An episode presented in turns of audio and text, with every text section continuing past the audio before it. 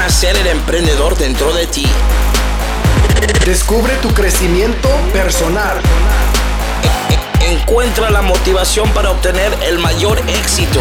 Alcanza la libertad financiera para ser tu propio jefe. Esto es Sé el jefe. Sé el jefe con Héctor RC. Hola, ¿cómo estás? Mi nombre es Héctor Rodríguez Curvelo. Te doy la bienvenida a un nuevo episodio del podcast Sé el jefe, episodio 43. Hoy, hoy voy a, contarte un poquitito de, mi historia. Hoy tengo ganas de compartir contigo algún detalle más de, mi pasado. No porque sienta la necesidad de, abrirme este, cual, cual libro eh, de, biblioteca pública para que todos conozcan mi vida, pero sino porque creo que, que contarte algunas de mis experiencias en el pasado quizás ayuden a identificar algún punto en tu vida hoy que, que te esté afectando y que quizás tengas la necesidad de cambiar y no sepas cómo, o que no veas que se puede cambiar. Siempre los ejemplos son buenos para ilustrar las ideas y, y los conceptos. Hace un tiempo que vengo repitiendo una frase que, que le comenté a, a uno de mis actuales mentores, una de mis actuales mentores femenina, y yo le dije que mi visión, mi meta era ayudarme a mí 10, 11 años atrás, a la persona que, que yo era 11 años atrás, que es al público que le apunto, al que le apunto hoy, al público al que trato de, con el que trato de comunicarme. Quizás vos que estás escuchando este post, esa persona que está en- envuelta en su vida normal y que, que sabe que está en un lugar equivocado o, o- o que hay otras cosas para, para alcanzar, que hay un mundo allá afuera y que quizás no sepa exactamente cómo alcanzarlo. Eh, no solamente hablando de, bienestar financiero o económico, hablando en general. Entonces, hoy se me ocurrió, me desperté con esa necesidad de, de contarte una, una etapa muy puntual en mi vida que, que fue muy importante a la hora de decidir cambiar para una vida mejor. Salir a buscar, digamos, una, una oportunidad de, de- alcanzar las metas que quería alcanzar. Yo quiero tener un yate. Me acuerdo de esa frase este, que le decía a mi ex esposa hace 11 años atrás. Entonces voy a empezar con el cuento, espero que, que te- que sea de tu agrado. Yo me recibí muy relativamente joven de la Fuerza Aérea este, Uruguaya, con 24 años yo ya era oficial de la Fuerza Aérea y encaminado a tener un segundo título universitario, como habrás, como seguramente ya se escuchó en alguno de mis podcasts anteriores, tengo un título en ciencias también. Pero este cuento viene de antes. Este cuento viene de el año en el que estuve a punto, estaba a punto de recibirme, ya como cadete de tercer año, como clase que le llamamos en la Academia de la Fuerza Aérea. Este, son cuatro años, el primer año de como aspirante, cuando uno es recluta, nuevito. Después tres años de cadete profesional. Y en el tercer año uno ya, ya vuela, ya tenés el curso de vuelo y después ya te recibís como oficial y vas a hacer, este, en Uruguay nos vamos un año a, a Durazno, una- a otra ciudad distinta, a hacer el curso de vuelo avanzado, que también es, se considera parte del curso curricular, pero ya en ese momento ya sos oficial. Esto eh, sucedió el año, yo ya siendo oficial, este, están viviendo en Durazno. Ah, Yo conocí a mi novia en ese momento eh, como cadete, en los últimos meses de cadete, y en ese, en el mes de, honestamente no me acuerdo si fue septiembre o octubre, empezamos a hablar. Y en diciembre, después que me recibí, nos pasamos el verano juntos en Punta del Este, y ese verano ya decidimos que nos queríamos casar. Con esas tonterías de, joven eh, y, tonto, y tonta, porque los dos cometimos ese, error, o capaz, quizás no error, sino bueno, este, tomamos esa decisión de la cual aprendimos después. Por supuesto, ambas familias se, se opusieron, no porque no confiaran en nosotros o no nos quisieran, sino porque les parecía medio apresurado. Pero quizás por, esa, por ese mismo hecho, el hecho de que las familias dijeron que no era lo adecuado que deberíamos esperar, es que más tercos nos pusimos y, más este, reforzamos la idea de casarnos. De hecho, al año siguiente, un año después, ya estábamos eh, prácticamente ya éramos marido y mujer. Y ese año transcurrió muy bien entre nosotros, era una relación este, muy lindas. Yo viviendo en una ciudad, ella estaba viviendo en otro departamento, en otro estado de Uruguay, en Artigas, con sus padres. Su padre era, era oficial del ejército también, eh, también en las Fuerzas Armadas, al igual que mi padre. Entonces yo estaba toda la semana estudiando y, trabajando en Durazno, haciendo el curso de vuelo avanzado, y después eh, los fines de semana o ella venía hacia donde yo estaba o yo iba hacia Artigas. Y la llevamos muy bien durante ese año, bárbaro, espectacular. El casamiento se empezó, empezó a tomar forma, yo tenía unos, unas metas bárbaras para ese matrimonio, vamos a tener una fiesta espectacular. Bueno, ella en realidad quería la fiesta espectacular, yo estaba pensando más en la luna de miel, irnos por el Caribe, bueno, en fin. Obviamente la realidad me pegó una bofetada enorme cuando me di cuenta de lo caro que salió un casamiento y de los pocos ingresos que yo tenía. Este, y bueno, la luna de miel al final terminó siendo dentro de Uruguay, una semanita, una escapada, una semana, unas cabañitas y listo. Pero el hecho es que una semana, un par de semanas antes, me acuerdo que ella estaba enloquecida con su vestido. Estaba con su madre en, este, Artigas, que es una ciudad limítrofe con, Brasil al norte, bien al norte del país. Y, y yo estaba en Montevideo y yo honestamente no tenía mucho dinero. Me acuerdo que todo el dinero que teníamos estaba siendo invertido en el casamiento y ella había elegido un vestido espectacular que lo había comprado en Brasil, que le había salido en ese momento 1200 dólares, me acuerdo clarito, un vestido espectacular. Y claro, yo no tenía un peso partido al medio, ya no me quedaba nada, estaba todo invertido en esa ceremonia y en ese vestido. Y no tenía traje, lo que tenía era mi, uniforme con el cual me iba a casar en la iglesia, pero para la fiesta posterior no tenía traje. Entonces, eh, perdón, para el casamiento en civil, el casamiento oficial civil no tenía traje. Entonces, me acuerdo que Em, me fui al centro de Montevideo a buscar un traje para comprar. Y claro, yo ni idea, nunca me había comprado un traje hasta ese momento. Tenía algún saquito, tenía por ahí, pero tenía ganas de comprarme un traje, un trajecito para. Me iba a casar después de todo, ¿verdad? Me acuerdo que estuve averiguando y encontré por ahí un traje súper barato. No me acuerdo exactamente el costo, pero te voy a decir que creo que en ese momento me salió 890 pesos, creo que hoy en día son unos 30 dólares este, en ese traje, un traje eh, medio negro, grisáceo oscuro, me compré una camisita blanca, no, perdón, camisa este, ya tenía, me compré una corbata media roja, roja clarita y, un pañuelo junto con el traje, creo que en total gasté 30, 40 dólares. Me acuerdo de haber vuelto a casa, haber, vuelto a casa con, con el traje y, me llamó mi, ex, bueno, mi novia en ese momento, o yo la llamé, no me acuerdo cómo fue. Y ella estaba probándose su vestido con su madre allá en el norte.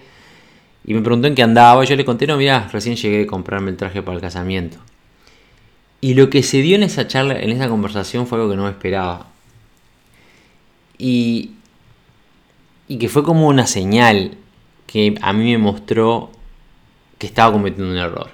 Me acuerdo que se puso tan mala, tan mala, que cómo puedes salir a gastar dinero que no tenemos, que fíjate que vos tenés un saco, puedes usar uno de tus sacos que ya tenés, y sos un inconsciente y gastar dinero de esa forma, este, que ni me preguntaste, no me consultaste, y me, acuerdo que me, me, dijo de todo, primera vez en, esa relación que me, que me había, mi, mi novia me había hablado de mala manera, y yo incluso me acuerdo que le dije, pero escúchame, nos vamos a casar, tengo que tener un, traje y vamos a gastar mil y pico dólares en tu vestido y yo no puedo gastar 30 o 40 en un, bueno, en ese momento hablábamos en pesos, ¿verdad?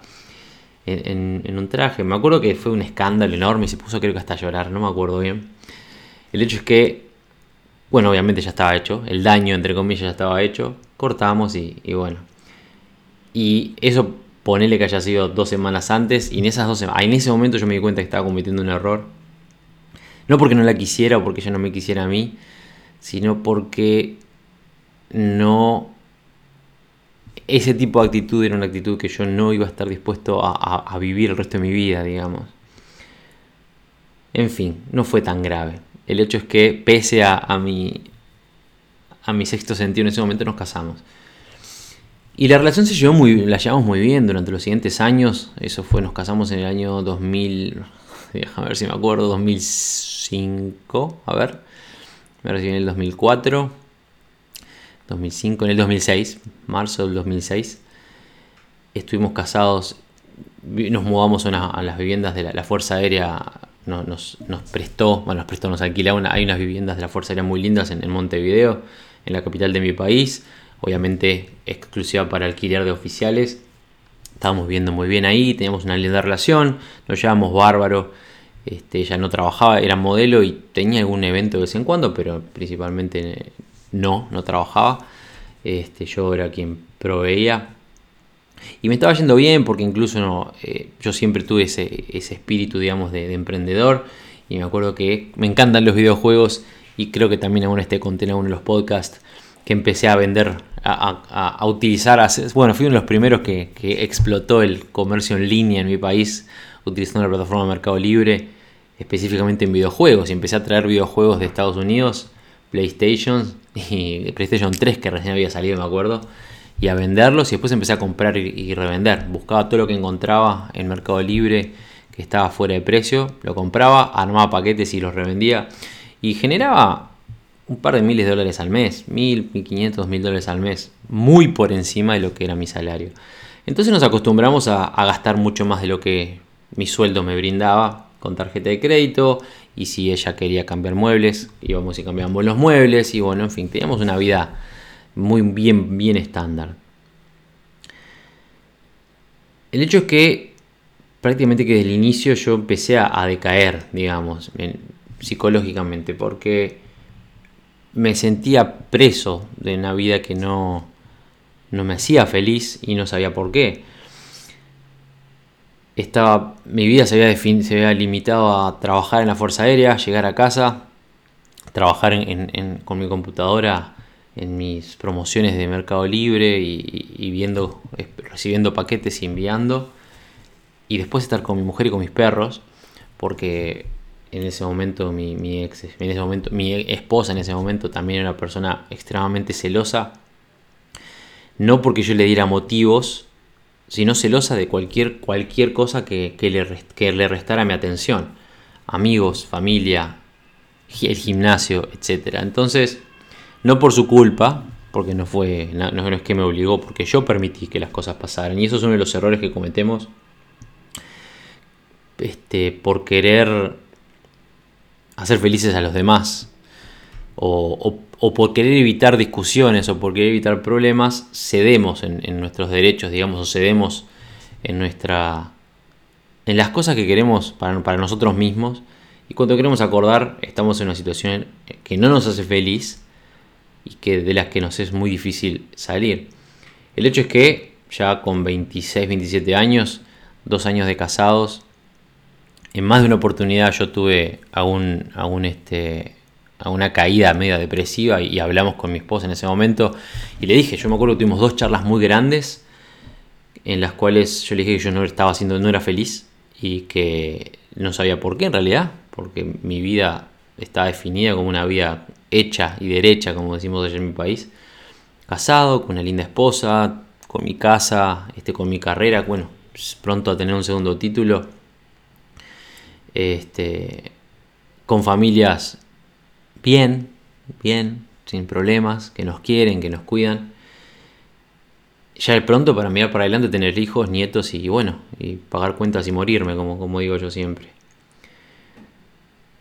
Y me acuerdo que en esas dos conversaciones que tuvimos en ese momento, ella me dijo, bueno, sí, no te preocupes, esto se te va a pasar. Me acuerdo que hablamos, se te va a pasar, lo vamos a llevar adelante, vamos a ver cómo mejorar, este, bueno, en fin, yo vamos a hacer lo posible para que vos sea, estés más feliz. Pero claro, esas charlas duraban, eh, esas soluciones, digamos, o la intención duraba unos días y después volvíamos a lo mismo. Que ya te digo, no era que yo vivía un infierno en mi casa, no lo era. Y eso es, creo que es lo que es peor.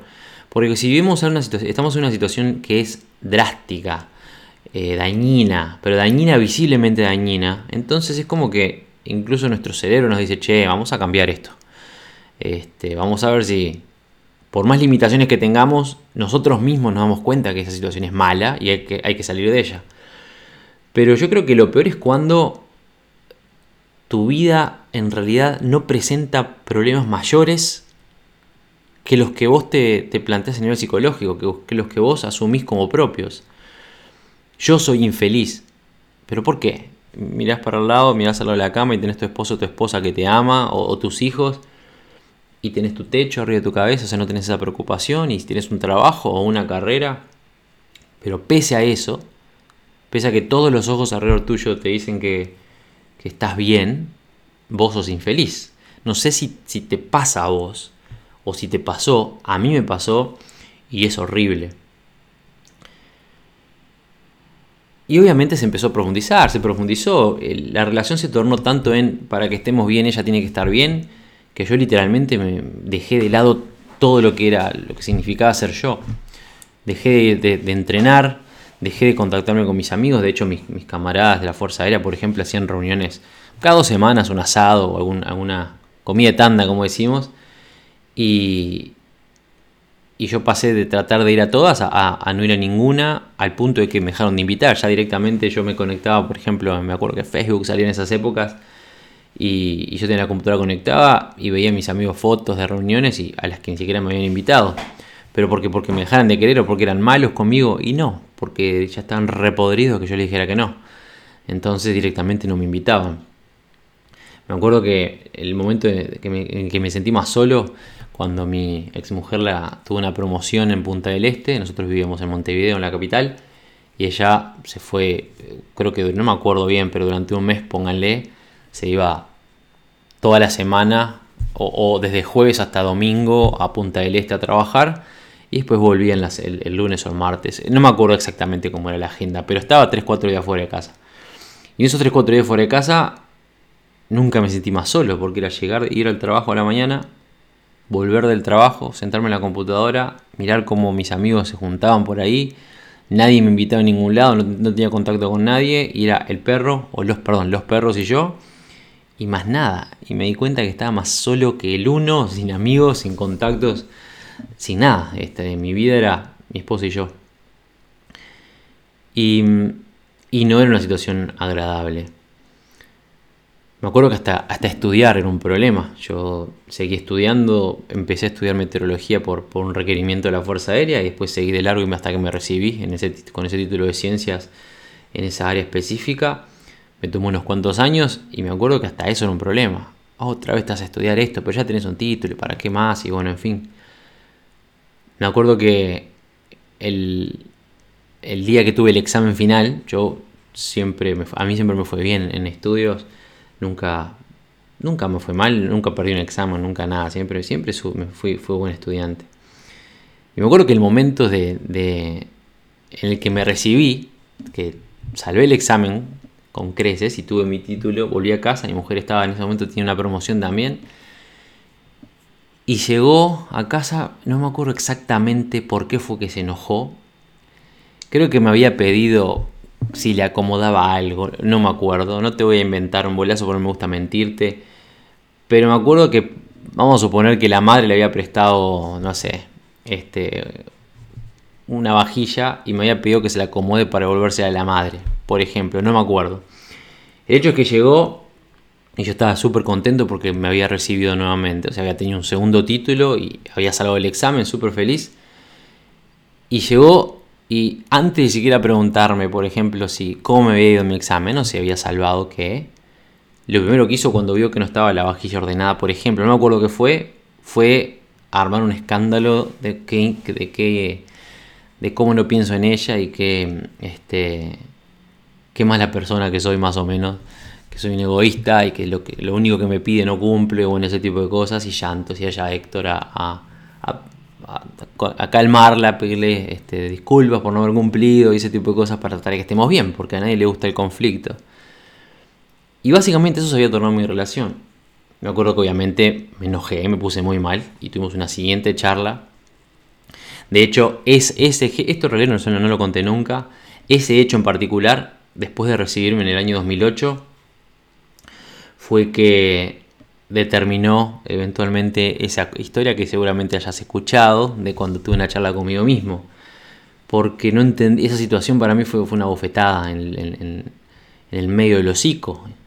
Uno, yo puedo entender que la persona que tengo al lado no, vea, eh, que no pueda ver más allá de lo que le pase a ella o, de, que, de su bienestar. Pero ya cuando hablamos, por ejemplo, de algo tan importante como es un título universitario, un segundo título universitario la persona que tenés al lado, algo por lo que peleo años, el hecho de que ni te pregunte o que le importe más, no sé, algo tan banal como ordenar un, no sé, no sé arreglar una ropa o no me acuerdo exactamente cuál fue el ejemplo, honestamente no me acuerdo, denota que hay un problema, ¿verdad? Y eso fue lo que me llevó a, no me acuerdo si fue a soñarlo o a tener esa visión o, a qué, pero a la idea de que tuve una charla conmigo mismo en la cual me planteé si yo iba a ser feliz de esa forma toda mi vida. Y mi futuro yo me dijo no, o sea, me, demostró que no, que no iba a ser feliz, que iba a ser, iba a ser, estar conforme por la vida que iba a haber construido con su mujer y sus hijos y sus nietos, pero que no iba a ser feliz. Y cuando vi eso me di cuenta de que yo no iba a ser feliz y seguía en esa situación es que decidí este, hablar con mi mujer y, terminar esa relación y, jugármela el todo por el todo para cambiar mi vida. Y así lo hice. Fue radical. Me acuerdo que sucedió esto del, examen, de esa charla. Ah, ya me acordé que era. Habíamos planificado, porque como yo en teoría me iba a recibir, después habíamos planificado irnos para afuera este, unos días de vacaciones. En esas vacaciones tuvimos otra charla, la última charla grande, y, ella no se había acomodado y me había pedido que le acomode algunas cosas para, para, irnos. Este, me acuerdo que tuvimos esa discusión gigante y aún así nos fuimos de vacaciones y en el transcurso de las vacaciones, o sea, del, viaje hacia, hacia las termas, fuimos, nos fuimos a las termas de, ¿Qué termas? Las, bueno, en termas, termas es un lugar vacacional que hay en, Salto. Y me acuerdo que ni hablamos. Fueron como 5 horas de ómnibus y, no hablamos nunca en todo el viaje. Horrible. Y en, en ese viaje fue que tuvimos la última gran charla antes de... que duró tres días. Pasamos lindas las vacaciones, volvimos a casa y sucedió lo mismo. Y hubo otra discusión y esa misma semana fue que yo tomé la decisión. Eh, la decisión de, cambiar. Me acuerdo que en ese momento me, tomó un par de días, cuando entendí que era lo que tenía que hacer, me acuerdo que me tomó un par de días digerirlo. Ella no estaba porque estaba trabajando también en una promoción en Punta del Este, entonces no, no la tenía al lado, digamos. Pero me costó digerirlo porque, claro, una decisión difícil. Me acuerdo que el primero que le comenté fue a mi padre. Y no, no lo entendió. Me apoyó, por supuesto, pero claro, toda mi familia estaban todos pendientes de, mi situación y sabían que era como que ya está, tengo uno menos para preocuparme, ¿verdad? Mi madre no lo entendió. Mis hermanas se pusieron contentas, creo, porque creo que ellas lo habían visto de antes que yo no estaba, no era feliz. Pero el hecho es que mm, fue, me tomó unos días definir. ¿Por qué? Y bueno, porque en realidad mi mujer no es que fuera mala o que tuviéramos una vida horrible, simplemente que estamos, mi vida se giraba alrededor de ella y su vida también giraba alrededor de ella. Y era una persona que no tenía, en ese momento por lo menos, no tenía, no tenía aspiraciones o metas mayores. Ella quería tener una familia, hijos y bueno, en fin.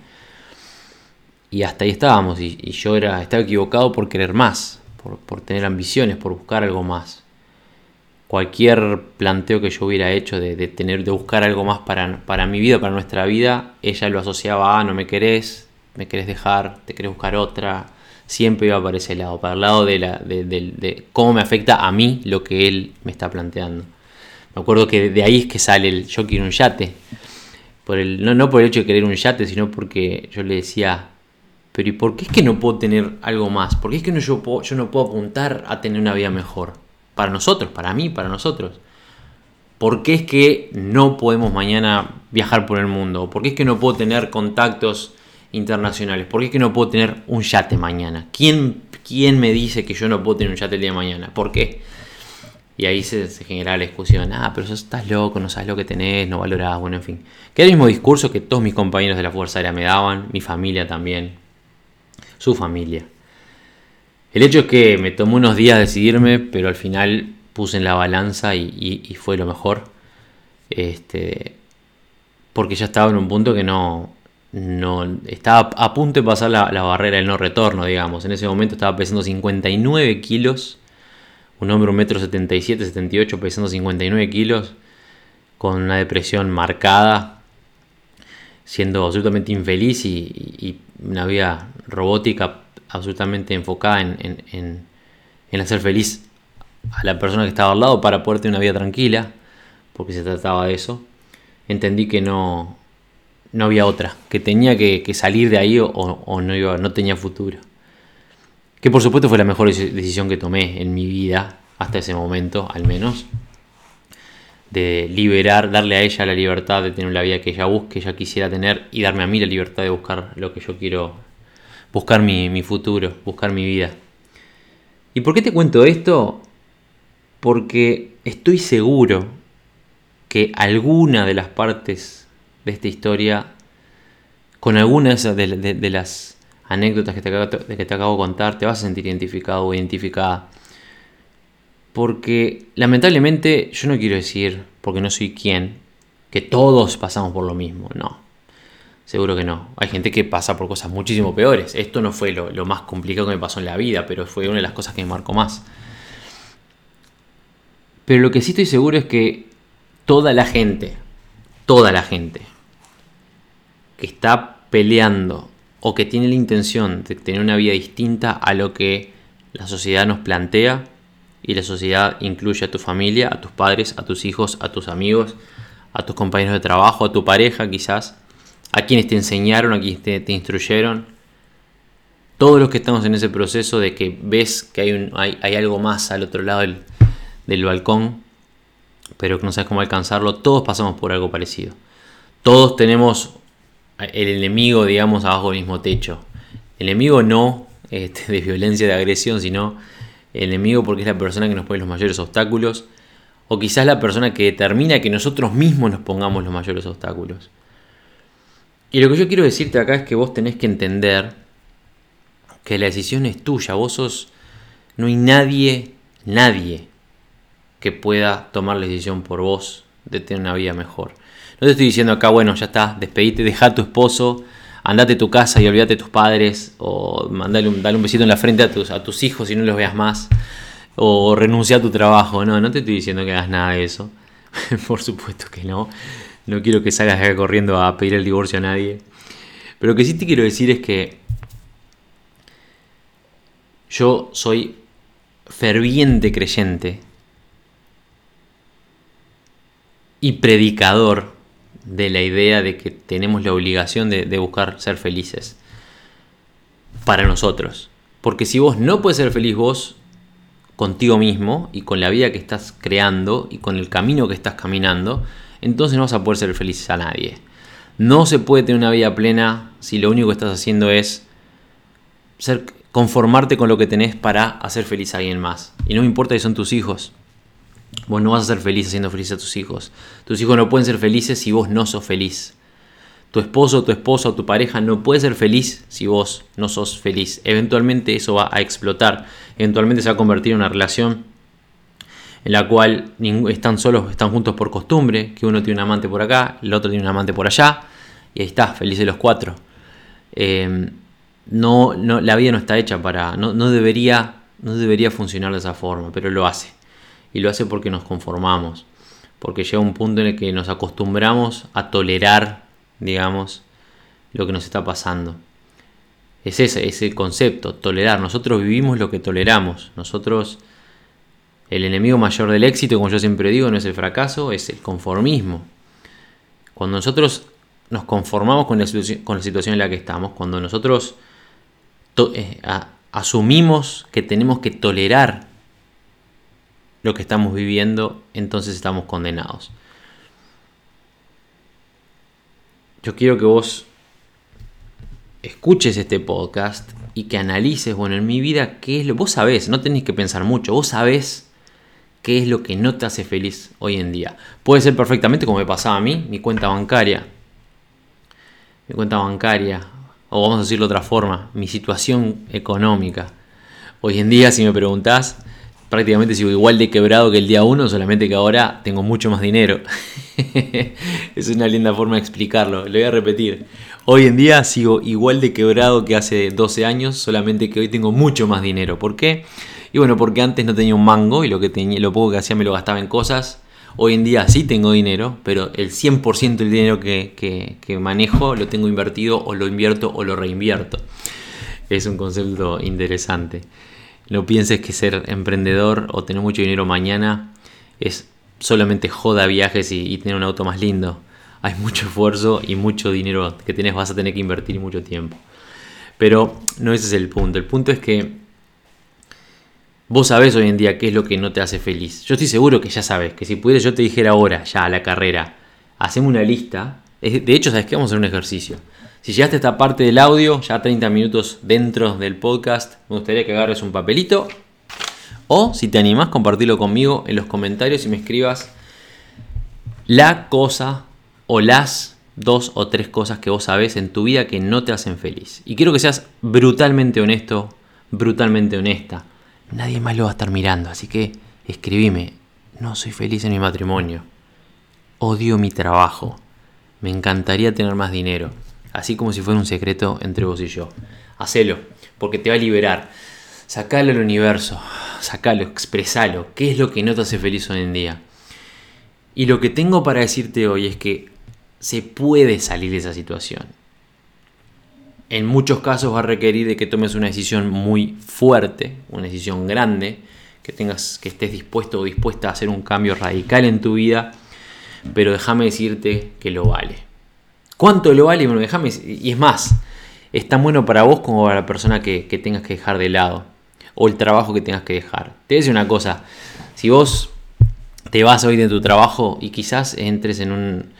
Eh, renuncies, por ejemplo, que tu trabajo no te hace feliz. Y bueno, quizás tengas ahí bueno, un par de semanas de incertidumbre, bueno, ¿qué hago? Y bueno, en fin. Pero te puedo asegurar que tu instinto de supervivencia va a ayudarte a salir adelante.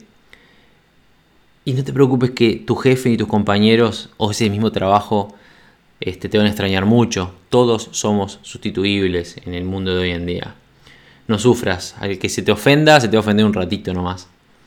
Lo mismo si dejas, decidís alejarte de un grupo nocivo o, no beneficioso para vos, de amigos o de, ex, o, de compañeros de toda la vida. Y alguno capaz que se te ofende, pero déjame decirte que al ratito, a, los pocos días, se van a olvidar de vos.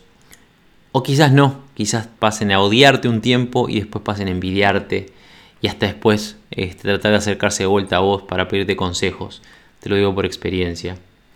Si estás pensando en el daño que le puedes causar a tu pareja, quédate tranquilo o quédate tranquila que es para bien, para ambos. De hecho, yo, yo creo que en lo que refiere a, mi vida personal y a la vida de esta mujer personal, creo que lo mejor que le sucedió a ella y lo mejor que me sucedió a mí, obviamente, pero lo mejor que le sucedió a ella fue tener esa charla conmigo en la cual yo terminé la relación. Porque hoy en día se casó hace, hace un par de, par de semanas, un, perdón, un par de meses o un, año, no sé. Vive, vive en, República Dominicana, feliz de la vida en el Caribe, con una pareja nueva, tiene una vida completamente rearmada, este, con la misma familia que la quiere y la, la, apoya. Y yo honestamente le deseo que sea, imagino que lo es, pero igualmente le deseo lo mejor, pero estoy seguro que fue lo mejor que le sucedió ha viajado por el mundo con su pareja y con otra pareja que tuvo también, ha recorrido el mundo, tiene, tiene amigas nuevas y amigos nuevos, vive en un país espectacular, en una situación muy, muy, muy, mucho mejor que la que teníamos nosotros dos años atrás, así que creo que le hice un favor. Creo que ella hoy en día capaz que ni se acuerda de mi nombre, pero seguramente cuando mi nombre le aparezca en la cabecita debe estar agradecida de la decisión que tomé. Y bueno, eh, lo mío es historia. Si yo no hubiera tomado esa decisión 12 años atrás, 11 años atrás, no hubiera recorrido, no hubiera, bueno, no estaría hoy, no hubiera tenido, por ejemplo, la, oportunidad de que Naciones Unidas me contratara como especialista, lo cual me dio una experiencia imponente, determinó incluso que viviera en África por 5 años, que tuviera mi propia fundación, no hubiera tenido mi propia agencia de modelos, no hubiera tenido mi propia revista publicada en varios países, no hubiera viajado por los 40 y pico países que he viajado hasta ahora, eso seguro que no se hubiera dado no estaría con la hermosísima y espectacular, imponente y asombrosa mujer con la que estoy hoy, con una historia de vida espectacular, que no solamente es mi esposa, mi amante, sino que es mi mejor amiga y somos compañeros de, guerra, digamos, y eh, partners in crime, como se dice el término, en muchísimos proyectos a futuro. lo cual me hace muy, muy, muy feliz. Ser jefe no existiría. Mi vida como coach o como emprendedor no existiría. Ser jefe nunca hubiera surgido. La Red Hispana Club, este proyecto que estamos construyendo hoy en día, no hubiera surgido. Este podcast no existiría. Los millones de dólares que he manejado en los últimos años, que he generado en mis emprendimientos en línea con mis empresas, nunca se hubieran dado. Toda esa decisión, esa decisión fue radical para el cambio, radical en ese momento, pero aparte fundamental, pilar fundamental en mi cambio de vida.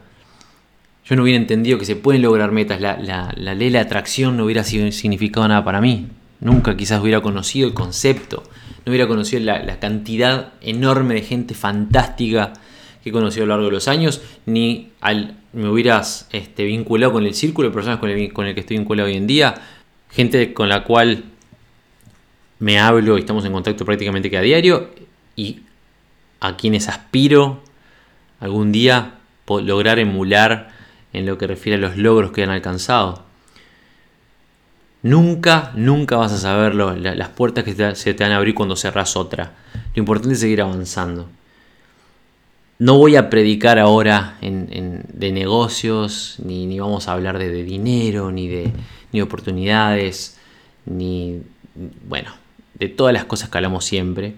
Hoy me quiero enfocar exclusivamente en tu situación actual, esa situación que te está afectando, que seguramente te está afectando y que seguramente sea causal de tus ansiedades o tu depresión o tu angustia quizás en algún momento y de los obstáculos que no te permiten avanzar en, busque, en la búsqueda de, una vida mejor, que sabes que te mereces o que sabes que está ahí afuera que quizás, que lo más triste es que quizás no sepas que te mereces. Que quizás no pienses que te mereces, que es aún peor. Pero que está ahí afuera y que está para que las hagas a buscar. Entonces, me gustaría que compartas conmigo qué hay en tu vida hoy en día que no te hace feliz. De verdad, de, uno a uno, que lo escribas. No importa si estás escuchando este podcast en SoundCloud o, o en iTunes o en Spreaker o en la aplicación en Android de ese jefe podcast que te recomiendo que te la bajes, así estamos en contacto directo. Pero realmente me interesa mucho, me importa saber tu experiencia con este, con, este podcast luego de escuchar mi historia. No solamente para hacer tu opinión, uh, qué bueno lo que te pasó Héctor, no, no, no va por ese lado. No quiero, no, sacar la idea, no, no es este, hacer una especie de telenovela donde vos lo ves como espectador o como oyente solamente. Ah, ¿viste lo que le pasó a Héctor? ¿Viste la vida que tuvo? ¿Viste?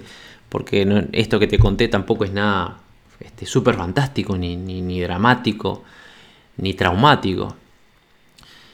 Pero sí es algo con lo, que, te puedes sentir identificado y eso es lo que a mí me importa. Este podcast no fue pensado para compartir contigo un trauma o una situación que te haga llorar o que te ponga triste o, tocarte una fibra íntima este, solidaria. No, no, para nada, al revés. Este podcast fue para compartir contigo una situación que yo viví, que me tenía preso y de la cual soy consciente que hay mucha gente, quizás sea tu caso, que vive algo parecido o que se siente en una situación similar. Entonces compartilo conmigo porque me interesa y te lo voy a contestar. Vamos a ver a dónde podemos llegar con esto. Creo que es importante que entender, eso es una, una de las lecciones que he aprendido en estos años, es que seguir un gurú, seguir un mentor, seguir uno de estos tipos que les va muy bien, es súper es, necesario. Tener un mentor es, imprescindible, pero me refiero a simplemente seguirlos, ver cómo les va y leer sus estrategias y leer sus libros. Es, importante, es fundamental. Pero no lo es tanto si, si se marca una distancia entre ellos y yo, entre ellos y vos. Y unas lecciones más importantes para mí han sido darme cuenta de que esta gente con la que estoy aprendiendo, con la que aprendí, he aprendido, con las que estoy aprendiendo y con las que voy a seguir aprendiendo, son personas que pasaron por las mismas cosas que yo, de carne y hueso, que están ahí, que la están peleando, que tienen problemas como los que puedes tener vos o los que puedo tener yo. Y eso es exactamente lo que quiero transmitirte hoy en día. Que no somos tan distintos. A mí me está yendo bien, no me puedo quejar. Como digo siempre, lejísimos estoy de donde quiero estar, pero estoy en ese proceso y visualizándome para estar ahí ya mismo. Pero sé que me está yendo bien y que estoy en un lugar quizás en el que tengo los medios y las posibilidades de ayudarte a salir de tu situación. Y para mí es importante que sepas que yo pasé por ahí y que estoy o que supe vivir lo mismo que vos estás viviendo hoy, pero principalmente supe salir de ahí. Eso significa que se, puede, porque hoy sé un montón de cosas y hoy tengo un camino recorrido, hace unos cuantos años que estoy en este proceso, pero en el inicio, 11 años atrás, todo esto que te mencioné no estaba. Era una persona con un montón de dudas, muchísimas inseguridades, con muchas ganas de tener una vida mejor, muchas aspiraciones y ambiciones, pero con la principal limitación, una, limitación que era absolutamente imposible para mí de vencer en ese momento, que era mi propia familia. Y esa necesidad parece que tenemos algunos de, estar bien y de conformarnos y de tolerar cosas que suceden o, planteos que se hacen en nuestras vidas simplemente para evitar conflictos, para evitar peleas, para evitar problemas. Y bueno, y ahí estamos. Los años pasan y nosotros seguimos conformes con una situación que no nos hace felices. Me voy a despedir por ahora, espero que hayas entendido el mensaje, espero que compartas conmigo tu historia porque me interesa de verdad. Y ante todo espero que este podcast te ayude a tomar una decisión que pueda cambiar tu vida para bien el día de mañana.